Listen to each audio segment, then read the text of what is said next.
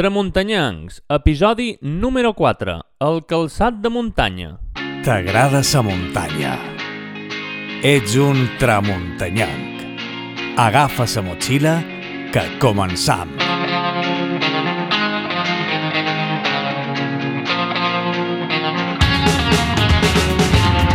Amics i amigues tramuntanyancs, benvinguts a un altre programa de més, una altra edició més d'aquest Tramuntanyancs, la nostra aventura, el nostre punt de trobada a la xarxa radiofònica per xerrar de lo que ens agrada, de lo que ens interessa, de lo que ens motiva, de lo que pensam en tota la setmana a l'hora de saber quina ruta anirem a fer el cap de setmana. Estem a Tramuntanyancs, els vostres companys Rafael Gómez i Fernando Angulo que vos acompanyeu des d'ara mateix avui, com sempre, com cada setmana, per xerrar de lo nostre. Rafael, com estàs? Com estàs, Fernando? Molt bé, beníssim. Aquí ja tot preparat, a punt per parlar de muntanya, per parlar de calçat, en aquest cas, calçat de muntanya, i a un lloc eh, curiós, som a la zona d'Orient, eh, precisament a Serra de Tramuntana, Uh, perquè avui han tret l'estudi de fora. El avui mos unitat decidit, mòbil, unitat avui mòbil. hem decidit de treure la unitat mòbil que la teníem allà aparcada i han decidit que ja que fem un programa de muntanya anàvem a la muntanya a xerrar de les coses nostres, de les experiències i com que avui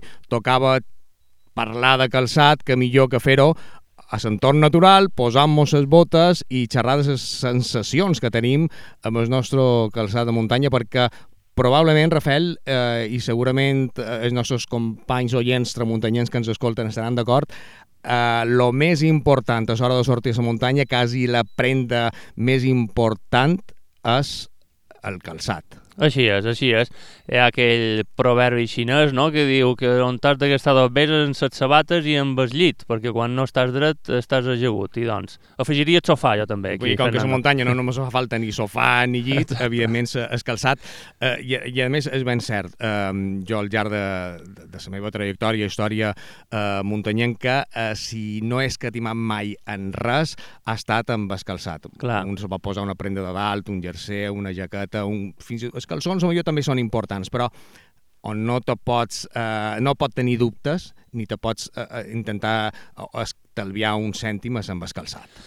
Així és, perquè el calçat al cap i la fi, i més a la roca que, que aquí a les illes, aquesta roca calcari que, que a vegades també, segons per on t'enfiles, eh, i l'aigua de la pluja l'ha deixada com, com l'ha deixada, que la va d'alguna manera fent una escultura, allò tea molt, no? I si no dus unes bones sabates, um, doncs pots tenir, pots tenir problemes. Efectivament, nosaltres el que tenim aquí a la Serra Tramuntana bàsicament és roca càrstica que té un nivell d'abrasió eh, molt fort.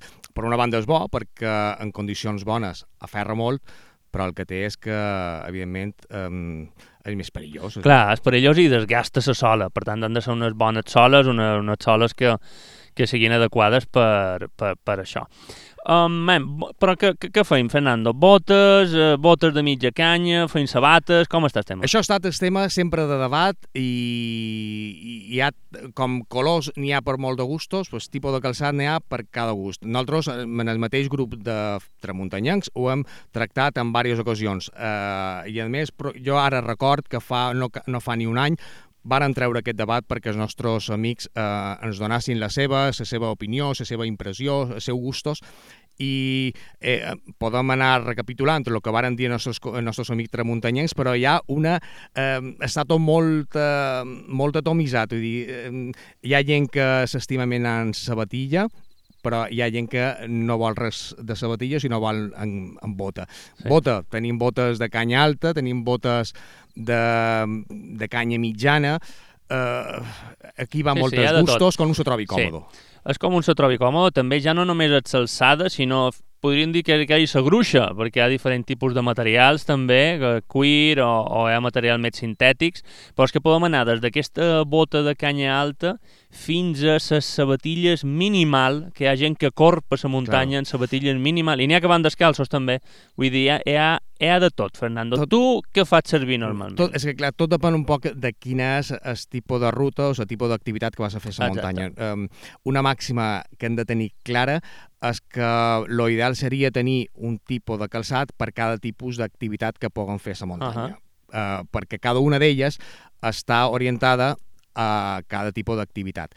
Però, clar, com que a vegades no podem tenir els dos tipus o els tres tipus de calçat que puguem utilitzar, el eh, que han de tenir en compte present que sempre, si només han de tenir un tipus de calçat, han de tenir aquell tipus de calçat per ser activitat més exigent, més, eh, més dura, més...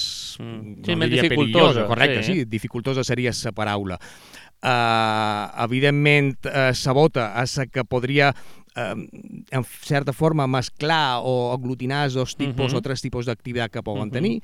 Eh, jo crec, sincerament, que aquí per la nostra serra de Tramuntana, llevat de coses molt concretes, una canya mitjana basta, la canya sí. alta solen ser més rígides, uh -huh. solen ser en certs moments és vera que te dona més seguretat, més estabilitat, però eh, també capola un poc més el peu. Clar, clar, per la gent que no tingui experiència i tots aquells que estigui, que digueu ara o que comenceu a anar per la muntanya o que no fa tant que anar o vos voleu comprar unes botes, eh, realment és unes que, que vos estiguin bé, és a dir, que si estigueu còmodes, còmodes, és a dir, i cadascú té la seva pròpia experiència, perquè jo sempre me deien, eh, jo quan, quan de, de més jove, no, has de dur botes, a la muntanya has de dur botes, i a la muntanya has de dur botes, i per turmers, i per tal i per qual. Bueno, a mi, Depèn de cadascú. Jo vaig començar duent botes, eh, i unes botes Bestart Cervino, que eren de pell, que eren una passada, però eren pesadíssimes, o sigui, me'n record jo que eren en, en, en zapatones, amb aquelles eh, sabates, jo amb 14 anys o 15, eh, pareixia un pellasso, perquè um, pesaven molt aquelles, aquelles botes. I, en canvi, ara, des de fa molts anys, no duc botes, duc, duc, duc sabata, una sabata baixa, eh, més tard normalment, i amb això va, va, vaig per tot, mm. llevat de quan té a neu, que llavors sí que me poso unes, unes botes. Uh, és que realment eh, ho podríem, realment com tu molt bé dius, dividir o, o classificar així. Una sabatilla seria el calçat ideal per les activitats uh, de muntanya tipus trail, tipus anar a córrer, tipus una passejada lleugera, una ruta senderística sense gaire complicacions. Uh, I llavors, si hem de complicar-nos un poc més, una ruta un poc més llarga o que duguem més pes o que nosaltres mateixos tinguem més pes damunt, perquè això és important, uh, aleshores sí que una bota de canya mitjana seria el més indicat. Però, ojo, això és la nostra impressió, la de cada Clar. un, perquè um, hi ha gent que fa rutes llargues duent molt de pes i se troba més còmode amb una sabatilla. Sí, no sí. és lo ideal, perquè la canya és el que ens dona estabilitat en un moment donat. Uh -huh. uh, estabilitat en el turmell, eh, menys probabilitat de patir un, pues, uh, de, de torçar, de torçar sí, peu o tenir sí. un accident. Bueno, I això... al final, uh, uh, Fernando, jo crec que és l'experiència de cadascú, que visqui cadascú, i això t'ho dona anar a la muntanya. Jo me n'he donat compte que amb una bota me trobo més rígid. Jo amb una bota puc, me'n vaig passar en Torrella, per la serra, i me sent rígid. En canvi, vaig amb una sabata i ara mateix me va millor perquè me sent més lleuger, si he de pegar un mig bota el, el pec més, més fàcil i amb una bota no me sent tan còmode. Ara bé, d'aquí uns anys ja ho veurem, clar. perquè està clar com tot. Vull dir, és que depèn de la forma física que estiguis, depèn de lo segur o no que, que te trobis, depèn després de l'edat que tinguis també, perquè eh, supos que d'aquí un temps me posaré botes, o ja ho veurem, però perquè, perquè la condició física no serà la que ara. Efectivament, i com jo bé deia, Um, tot això influï molt en la seguretat i la seguretat és el que ens dona la tranquil·litat a l'hora de, de sortir a la muntanya. Um, jo crec que arribats en aquest punt el que podríem fer nosaltres uh, és uh, conèixer un poc l'opinió i sentir escoltar els consells d'experts. Sí. Jo crec que per això, eh, i de fet ho hem fet així, hem anat a visitar a un sabater, a un sabater especialitzat en eh, calçat de muntanya, de reparació de calçat de muntanya, que és en Jaume Capó, i jo crec que el que millor podríem fer ara mateix, deixar-nos de, pues, de contar més coses fins que escolten què és el que ens diu en Jaume, perquè evidentment ens donarà consells sobre què han de cercar una bota i també important com han de tenir la cura d'aquest calçat perquè ens duri molt de temps. Si te pareix, idò, anem escoltant en Jaume Capó. Anem escoltant-lo.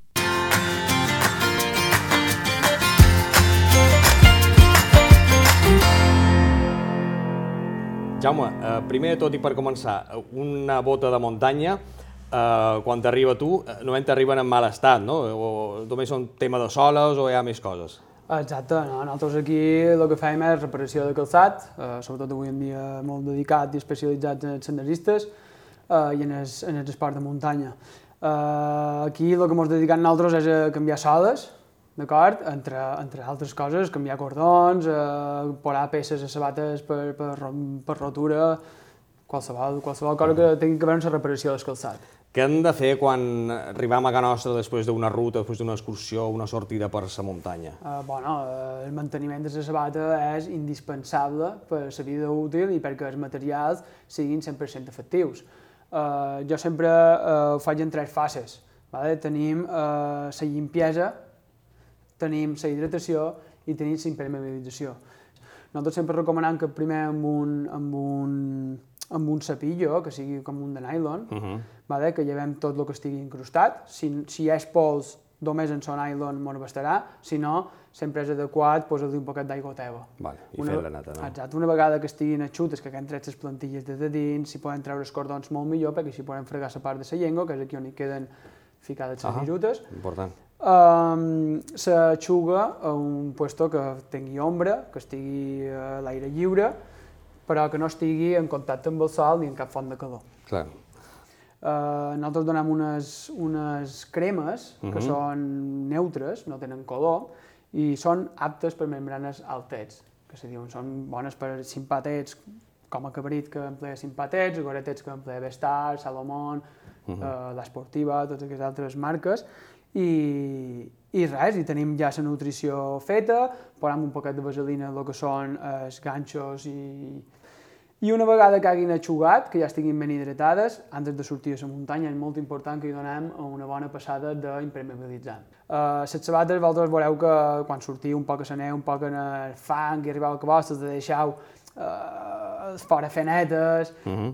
Doncs al cap d'una temporada veus que van cruant. Aquí on fa el doble d'espeu van cruant i aquí comença a foradar, se comença a filtrar brutó i aquí ja se comença a espanyar tota la membrana goretets de dins... I si tenim una bota en, aquest, en aquesta situació, i encara tenim remei o ja, o ja hi ha que canviar? Quan ja s'ha foradat, ja no hi ha remei.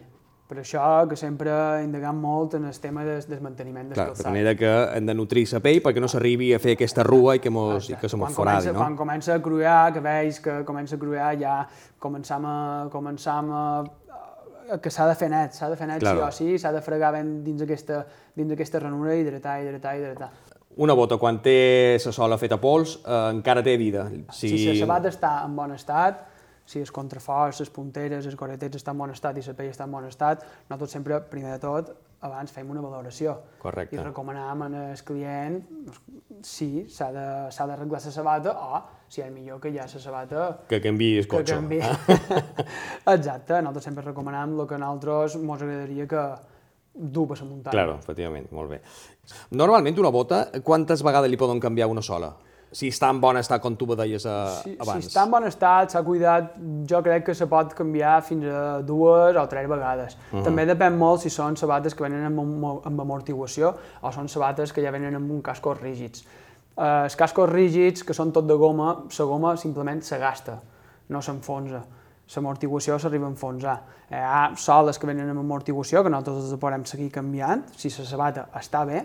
Ara, si l'amortiguació de valla no la volen canviar, només volen canviar el patín de davall, que és el que, el que diem a la sola final, mm, doncs aquí ja no ho aconsellem perquè la pitjada ja no és neutra, Clar. i pot fer mal a l'esquena, pot produir diferent. Jaume, estàu aquí a Palma, vosaltres estàu uh, a un carreró que està entre 31 de desembre, eh, perdó, entre General Riera i el carrer Blanquerna, molt a prop de la plaça de Santa Pallesa, no? Ah, exacte. El carrer Ticià. 34C, exacte. Carrer Ticià 34C, molt a prop de la plaça de Santa Pallesa, el carrer Blanquerna, pràcticament ja podreu entrar, i si voleu prendre nota del seu telèfon, eh, també és interessant que el prendreu, perquè millor li podeu fer una consulta eh, abans de venir fins aquí, que és el 971 20 41 36. Eh? Exacte. I amb, aquest, eh, amb aquestes dades ja els nostres amics ja sabran on han d'acudir per al Manco, pues, si la bota a casa, com us comentava en Jaume, també tenia una sèrie d'anys més de vida i donar-los bon, bona vida. I recomanacions? Sí, sí, jo tindria una recomanació jo. molt important que haver de fer a l'hora d'escollir una sabata o una bota, que seria que sempre acudigueu a tendes especialitzades en senderisme. Moltes gràcies per haver-nos acollit en el teu taller, el teu, el teu taller de sabateria. Clar que sí, ah? moltíssimes gràcies i un plaer poder, poder entrar dins d'aquesta família de muntanyans i poder ajudar en les meves opinions. Tramuntanyans. Ens agrada la muntanya.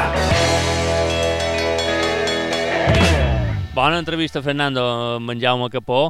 Quina experiència més, més guapa també, quina feina més, més xula també, no? Que, canviar soles, veure aquelles, realment aquestes soles que arriben, te pots imaginar tots els quilòmetres que han fet, tota l'experiència que tenen, i segur, no sé si em vares veure en el seu taller, devia tenir soles per allà que han passat un parell de quilòmetres, en Jaume no? té soles, té sabates que arriben ben capolades, Uh -huh. però amb bastant mal estat, que fins i tot n'hi veu alguna i dic, com pot arribar una bota ja així? O sigui, que si ja no pot sortir fa anys a la muntanya, encara supos que... Sortien els dits per davant. Aquesta quasi, i, per, I per davall. I la quantitat de soles que té en Jaume, eh, el nostre sabater, sí. per aconsellar-nos de quina és la millor sola per posar la bota una vegada que l'hem de canviar. Igual que, com molt bé ens acaba de dir, eh, ens hem de deixar assessorar per als venedors, els especialistes, els botiguers de tota la vida, de tendes especialitzades en material de muntanya, Ah, exacte. perquè són ells els que saben què és el que hi ha, què és el que novetats que han al mercat, probablement són tan senderistes com nosaltres Clar. i ens poden assessorar des del seu punt de vista. Igual que en Jaume, Sí, sí. lo important de Jaume no és que sigui un excel·lent sabater, que ho és, és que és, a més, un tramuntanyanc. Surt de la muntanya, ell va córrer, va caminar, Clar. I a l'hora de triar una sola o una altra Això és nota, important. això, està se nota, clar. això se Ah. nota. Això, eh, realment això passa um, a totes les professions, no? Realment te'n dones compte de qui toca el material, qui surt, qui puny, això passa el mateix a la televisió, saps qui fa feina cada dia amb el material i això. I, i aquí exactament, exactament el mateix. I el tema de les soles és un tema ben, ben curiós. Clar, s'han donat casos de soles que no han aguantat eh, la nostra serra, no, Fernando? Més que la nostra serra, eh, va haver una, una època, no fa gaire, fa fins fa 10 anys, va haver un, una sèrie de problemes, com molt bé de contava en Jaume, eh, no és només la sola, sinó entre la sola i el nostre peu hi ha un amortiguador, una, una, una, una, un material que és el que fa amortiguació, i després ve ja la plantilla i, i l'estructura de la sabata. Fa un sèrie d'anys va haver, i segurament molt de vosaltres que ens escoltau ara mateix, vos heu trobat o en la situació aquesta tan dramàtica o vos vos heu trobat soles perquè no s'hauria de fer mai, per això també és que déu nhi la quantitat de porquets que hi ha, eh, per no dir-ho d'una altra manera, que deixen les soles Bruts. tirades per la muntanya. Però és que va això, com us deia, fa una sèrie d'anys, uns problemes molt grossos que tu tenies la sabata, la bota, aparentment en perfecte estat, inclús fins i tot quasi ni l'havies utilitzat, Mm -hmm. te la posaves i se te desfeia la sola, se te, se te sortia.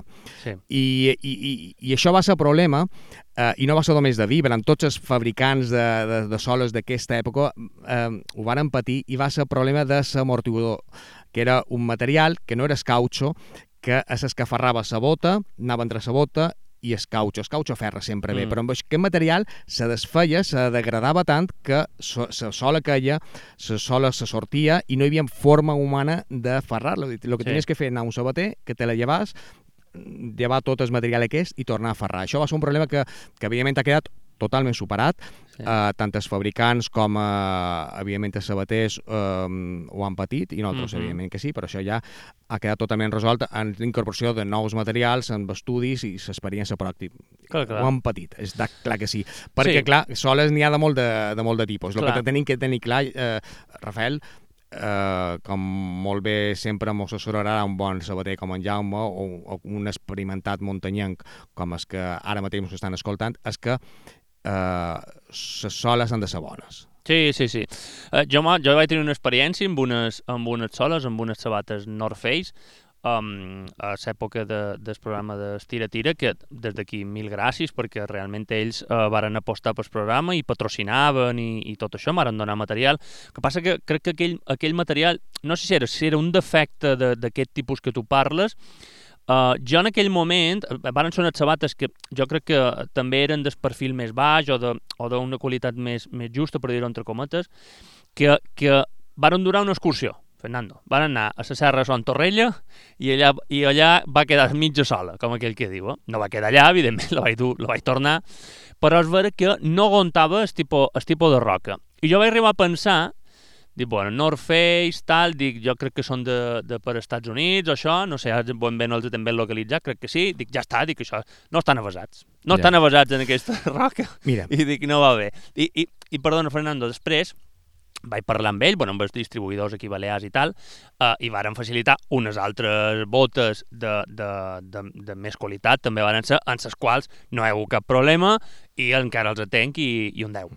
Però aquelles, magre. El que heu de tenir tots sempre molt en compte eh, és que com qualsevol producte que tu te compris eh, a Espanya, ara mateix, estem, tots estem eh, gordats per una legislació en quant a consum molt important i que ens protegeix. El que hem de tenir sempre clar és que si és un defecte de fabricació, com és de ses, una sola que se pugui xapar, que se pugui crullar eh, o la part de dalt de la bota, important tenir-ho en compte, guardau sempre el ticket perquè tenim dos anys, i això va així com és, dos anys per poder eh, exercir els nostres drets com a garantia de que el producte, per un defecte de fabricació, com hi hagués pogut ser aquest precisament uh -huh. de les soles, um, ha, que, Dos ha de quedar cobert. Dos- Aleshores, dos anys. dos anys. La legislació europea marca que per defectes de fabricació has de tenir dos anys. Està clar que una, una sola es, eh, eh, se desgasta. Això no Sí, queda cobert per exacte. la garantia. El que sí queda cobert que si tu compres una bota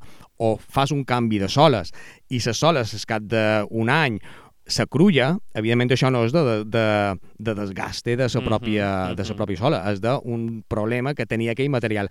Això Clar. sempre queda cobert per la llei del consumidor i, evidentment, el que, fer, el que s'han de fer és guardar els tiquets. I amb Clar. això eh, podem estar totalment tranquils que han de, podem exercir i han d'exercir els nostres drets com a consumidors. Ah? Després hauríem de veure, Fernando, una vegada duim això eh, aquí per Torqui, mm, si defineixen o no que això ha estat per un mal ús Bueno, o ha estat per... Això ja era una altra història. I, evidentment, en tema de calçat, eh, tot i que hi ha les nostres eh, grans dos fabricants aquí a Mallorca que ho fan i en venen Una online, sí, sí. jo mai me compraria una bota, un calçat de muntanya eh, online. Mhm. Precisament perquè, a veure, per tot i que els ells, que és que el que abans és que les sensacions que has de tenir, home, és distintes que no, és que jo repetesc amb el mateix model, amb el mateix número. Bueno, això ja estem eh, entrant dins casuístiques, però una bota s'ha de provar, han d'anar a la botiga, Sí. han de caminar.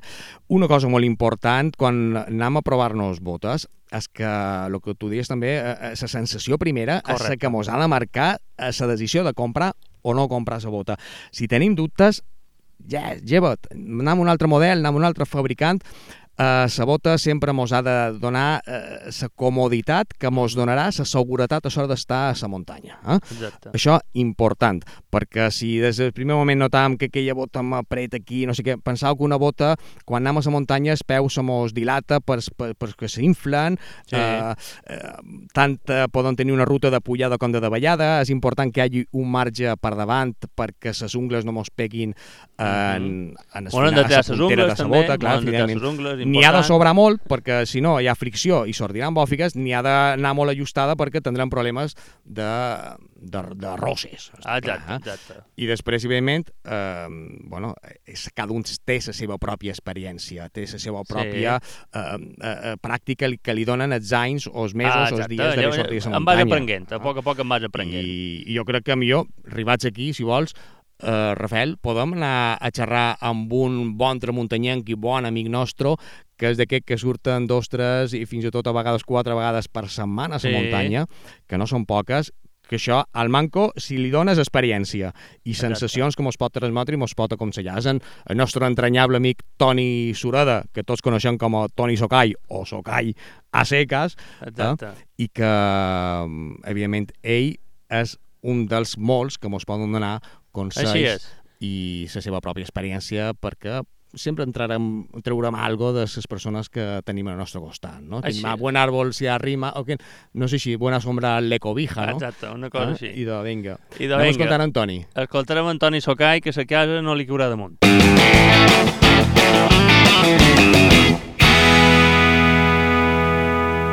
Hola, Fernando, què tal? Pues aquí Com estàs? avui. Què creus que han de cercar quan anem a comprar un tipus de calçat de muntanya? Però què és el que han de cercar? Què és el primer en el que ens hem de fixar? Bueno, unes sabates, quan te vas a comprar, que suposa que aquí vol anar, el més important de tot és que el moment que te la posis te la sentis bé, que no te faci mal, que no t'has d'adaptar res, una bota no s'ada- s'adapta, sí, però no, no l'has de comprar perquè s'adapti, l'has de comprar que te vengui ben el peu, adaptada, és a dir, que tu te la provis i que comencis a caminar allà on te l'has provada i que la bota no te molesti gens, que te sigui una... La primera sensació La primera és la que manarà.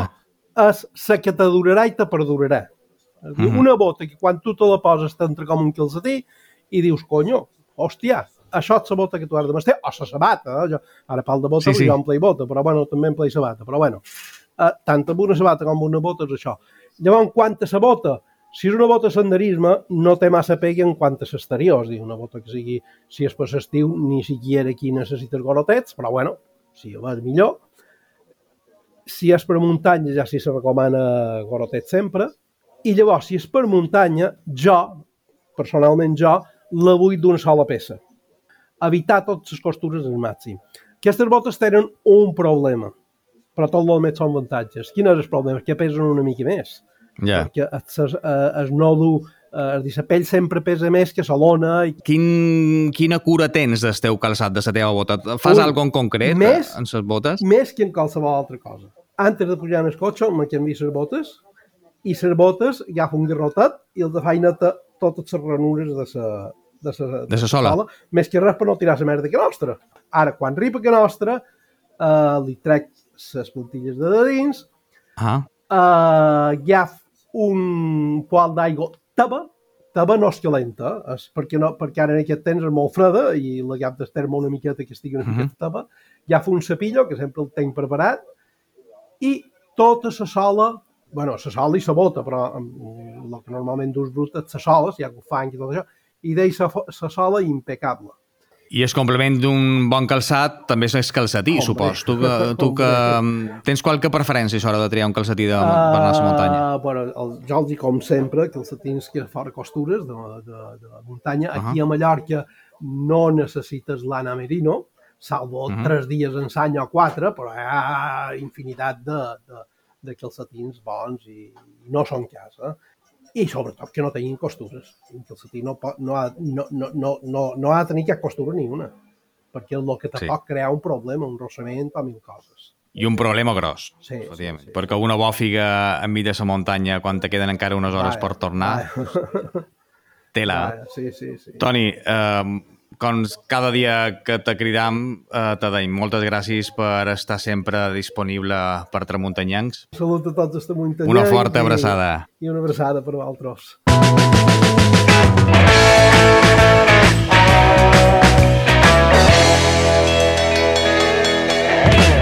En socai nostre, Fernando, com cuides les botes, eh? Com les han de cuidar tots, important, eh? Lo- Han de tenir, han de prendre bona nota del que us ha dit en Socai o qualsevol amic tramuntanyanc que tingui Sí, un pot sí. d'experiència perquè és important tot s'aprenen Ben, netejant he importants. d'aprendre. La bota és, una, és un material important que han de cuidar molt, el que Eh. vos deia, de que s'aixugui bé, de fer-lo ben nat, no deixar-lo, perquè si no, els que i a la fi eh, va en contra nostra. Sí, sí, és així, és així. Jo he de dir, Fernando, que n'he d'aprendre, perquè jo amb això som un desastre.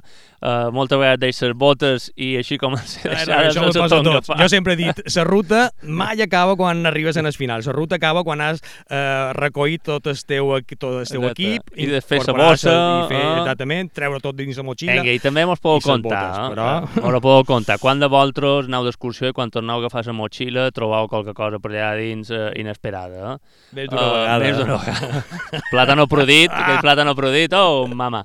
Bueno, uep, atenció, que sent gent per aquí, Fernando. tra- eh, I això? Què és això? Clar, ja Una gentada bé per allà en fora. Clar, com deia, ja t'ho deia jo que això de sortir a la muntanya tenia coses molt bones i és que trobant gent que, que entre la setmana i tot Sí. surt per la muntanya. Així I és, i són joves, molt, molt. molt de joves veig per aquí, eh? Doncs, molt de doncs sou vosaltres. Tots són de Moró, són de l'Institut de Moró. De l'Institut de Moró. for- De cicle formatiu. Ell és, és un professor, entenc? Sí, sí, som un professor, el professor de senderisme i bicicleta, en Jaume, Jaume Segura. Ostres, molt bé. Un professor senderisme i bicicleta. Sí, feim senderisme, feim bicicleta, feim cavalls, medi Ah. natural, activitats de medi natural. I avui, aquesta excursió, on aneu? Aquesta excursió partint de l'Aró, passam aquí per Orient, eh, comencem, anem cap a Solleric i tornem a l'Aró, de 7 quilòmetres circular, Ah, molt circular. bé. Beníssim. Mem, i aquests joves, eh, que noms tu? Joan, Joan Carbonell. Joan Carbonell, tu t'agrada el truet de muntanya? Sí, I el tema de calçat, com, com t'hi mires? T'hi t'hi mires molt, poc, gens? bastant, perquè fem rutes intenses i, i que costen un poc. Sí? Claro, i hem de dur un bon calçat. Tens en compte el tema de... Quin... Bé, quines marques normalment faig servir? Bé, més que marques, molt fixàvem en les sabates, els tipus de sabates que hem de dur. Molt bé. Sí, I a tu què t'agrada més, anar amb bota, anar amb sabatilla? amb bota, amb bota. Per prevenir un poc si eh, tos un poc el turmell o qualque cosa d'aquestes. Precisament ara estàvem xerrant d'això, que la bota el que ens dona mos més protecció. Correcte, correcte. És així, és així. Mem, i, i, i tu, com, com, com ho dius, el tema del calçat o això? Jo, jo ho miro un poc més, pel tema de que jo som molt propens a doblegar els turmells, les muntanyes, Uh -huh. i me miro menys la bota, si és de canya alta, si és còmoda, i si va bé per caminar per tema pedra, tot això. Clar. I això va bé. Això I és el professor. Mem, que, que és un expert, és un professional, Sí. Mem, que mos diu eh, Sí, sí. Que, que és lo que, quin és el que tu recomanes als teus alumnes a l'hora de triar un bon calçat per anar a la muntanya, o que és el que des del seu punt de vista és més important. Sempre el, el primer que siguin, que siguin còmodes. El primer que, que s'hi fiquin el peu, ho trobin còmode i després, sobretot, és, és saber el material eh, que han de tenir. Si han d'anar per pedres, si han d'anar per banyar, que siguin coretets, que no siguin coretets, l'altura un poquet de la bota, el que deien de, del tema del turmell. I bé, els hi recomano un poquet, si per córrer que sigui més sabatilla, avui en dia el mercat està molt, molt, evolucionat molt en aquest aspecte, i si hi ha més per senderistes, que ells s'han de preparar com a guies, han de saber recomanar un tipus de bota especialitzat per cada tipus de sortida. És un poquet això. Clar, aleshores és que clar, cada tipus d'activitat té seu tipus de, de material o de calçat destinat. No podem anar amb una bota per anar a córrer, ni podem anar segurament amb una sabatilla per anar a fer alta muntanya, està clar. O sigui que molt interessant aquestes Perfecte, entrevistes, sí, sí, sí, sí, aquestes beníssim. sensacions que ens han donat aquest, aquest company de Muro avui aquí per mig del bosc, això és impressionant. Que tingueu Bueno. molt bona ruta. No vos entretenim perquè teniu molt de quilòmetres encara, no? Moltes gràcies, salut i quilòmetres. I de ja sou. Vinga, que vagi bé. Adéu, adéu. Vinga, adéu, adéu, Eh, gràcies. fantàstic. Ja parteixen, ja n'hi ha que s'havien assegut i tot, eh, perquè n'hi ha, eh, dins aquests grups, n'hi ha com tot, no? I més grup de joves, no? Ja, N'hi hi ha ha que, troben li agrada més molt. motivació i els que no troben motivació, els que no troben explicació a sortir per la muntanya i els que sí.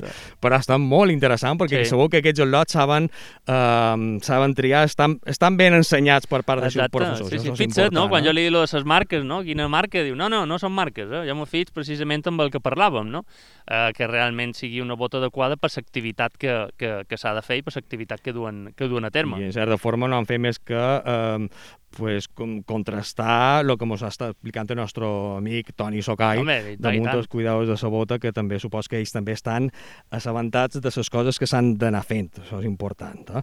Um, Rafael, important, eh, perquè els programes se mos estan allant de les mans eh, i no volem aquí tenir-vos quatre Sí, hores no hem xerrant. d'enredar, no Tot i que de calçat podrien xerrar moltes hores, però important, hem de tenir una cosa important, és que el calçat és una de les parts o la part més fonamental de la nostra indumentària quan sortim a la muntanya. Sí, eh? correcte. D'això, a més, una, una dada important i heu de tenir en compte i és que un percentatge molt alt dels rescats que se donen a muntanya, eh, sobretot en senderistes, o, eh, és per culpa del calçat. Mhm. Eh? O escalçat perquè no, hem, no hem anat amb escalçat adequat o perquè a millor no han duit protegit bé el turmell i tot i que no és un 100% de garantia d'una canya alta de que no et puguis tornar Mhm. el turmell, però eh, pues, unes 15 en un moment donat, eh, si anàvem amb una sabatilla per un terreno que no és adequat, és eh, tenir moltes probabilitats de que patiguem un accident. Si te, patim un accident, no només és, és el mal físic que ens poden fer en aquell moment, és Sí. que podem patir un accident molt més gros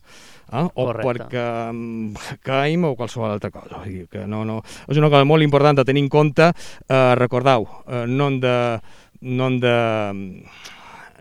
no hem de tenir dubtes a l'hora de comprar una sabatilla o una bota de muntanya. I també, com us deien aquests amics nostres que ens han trobat aquí a la muntanya, Rafael, el tema de les membranes. Eh, Sí. Una sabata, si té una membrana de d'aquestes impermeables... Clar, això has de tenir en compte també.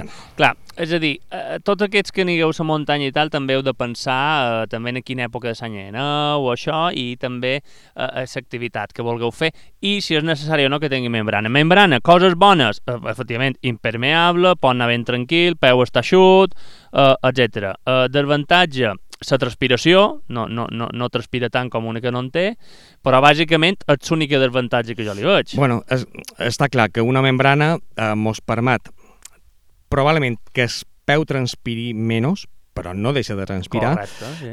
a la mateixa vegada que els fa realment impermeable però no totalment estanc, és a dir, hem de pensar que la membrana um, precisament per, per aglutinar les dues uh, condicions necessàries que tenim, que tenim nosaltres dins la bota i és que hi transpiració i que no hi hagi humitat que vengui de dins, però com que les dues coses són incompatibles, o una o l'altra, Mhm. han de cercar sempre un terme mitjà, Mhm. i aquí estan precisament les membranes. Sí. I membranes, pensau que han d'anar a membranes també, igual que en, igual que en la sola, um, que estiguin um, homologades i que estiguin Sí, de qualitat. Sí. clar, garantitzat que són membranes bones. Eh? Sí. O bé tenim membranes de teflon, com podrien ser les membranes de Goretets, que és la marca comercial que tothom coneix, o bé les membranes de polièster, que són les que utilitzen Simpatex. Aquí a Mallorca tenim dos excel·lents fabricants que estan a dalt de tot en quant a qualitat de calçat Mhm. de muntanya, que són Cabrit per una banda, Bestard per una altra.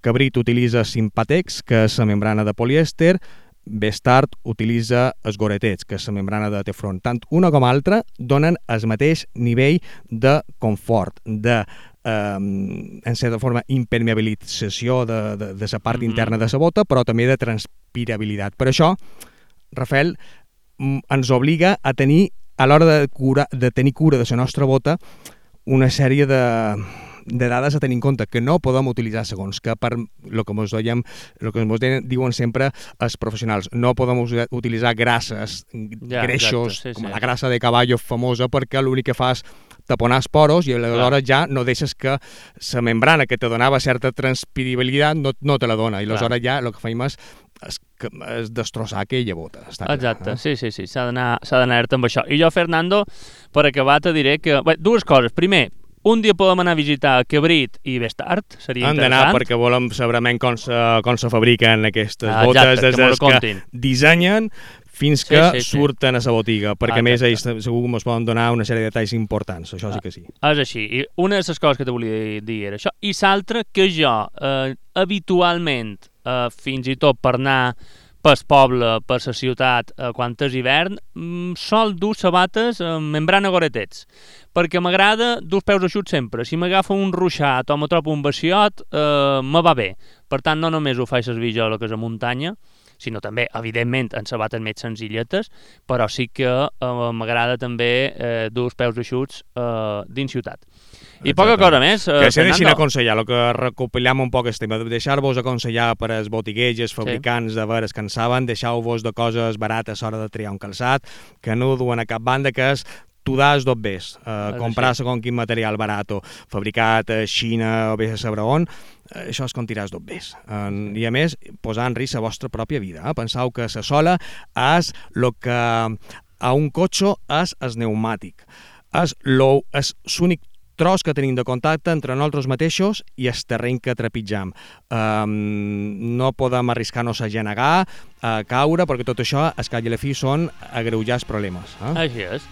I poca cosa més, Fernando, res, eh, mos podem emplaçar llavors mos una altra Exactament, setmana. però als nostres amics tramuntanyancs els hem de donar, eh, un, jo m'atreviria a dir-los, ara mateix teniu una encomanació nostra, i és que volem que des d'ara mateix, en el nostre grup de Facebook, comenceu a donar les vostres impressions perquè volem saber què és el tipus de calçat que vosaltres triau, eh, quines experiències heu tingut, volem conèixer, perquè tots n'aprenem de vosaltres, tots aprenem de tots, de les vostres experiències i els vostres gustos eh, que a partir d'ara volem començar a llegir en el nostre grup de Facebook de Tramuntanyencs. Important. Així és, així és. Uh, passau pel grup de Facebook, Tramuntanyancs, també per la pàgina Tramuntanyancs el podcast, i allà deixeu les vostres impressions, mos contau tot el tema del calçat i tot allò que, que vulgueu. Una abraçada forta, Fernando, una abraçada La a tots. setmana que ve més i més interessant encara, si cal. Vinga, salut! Adeu!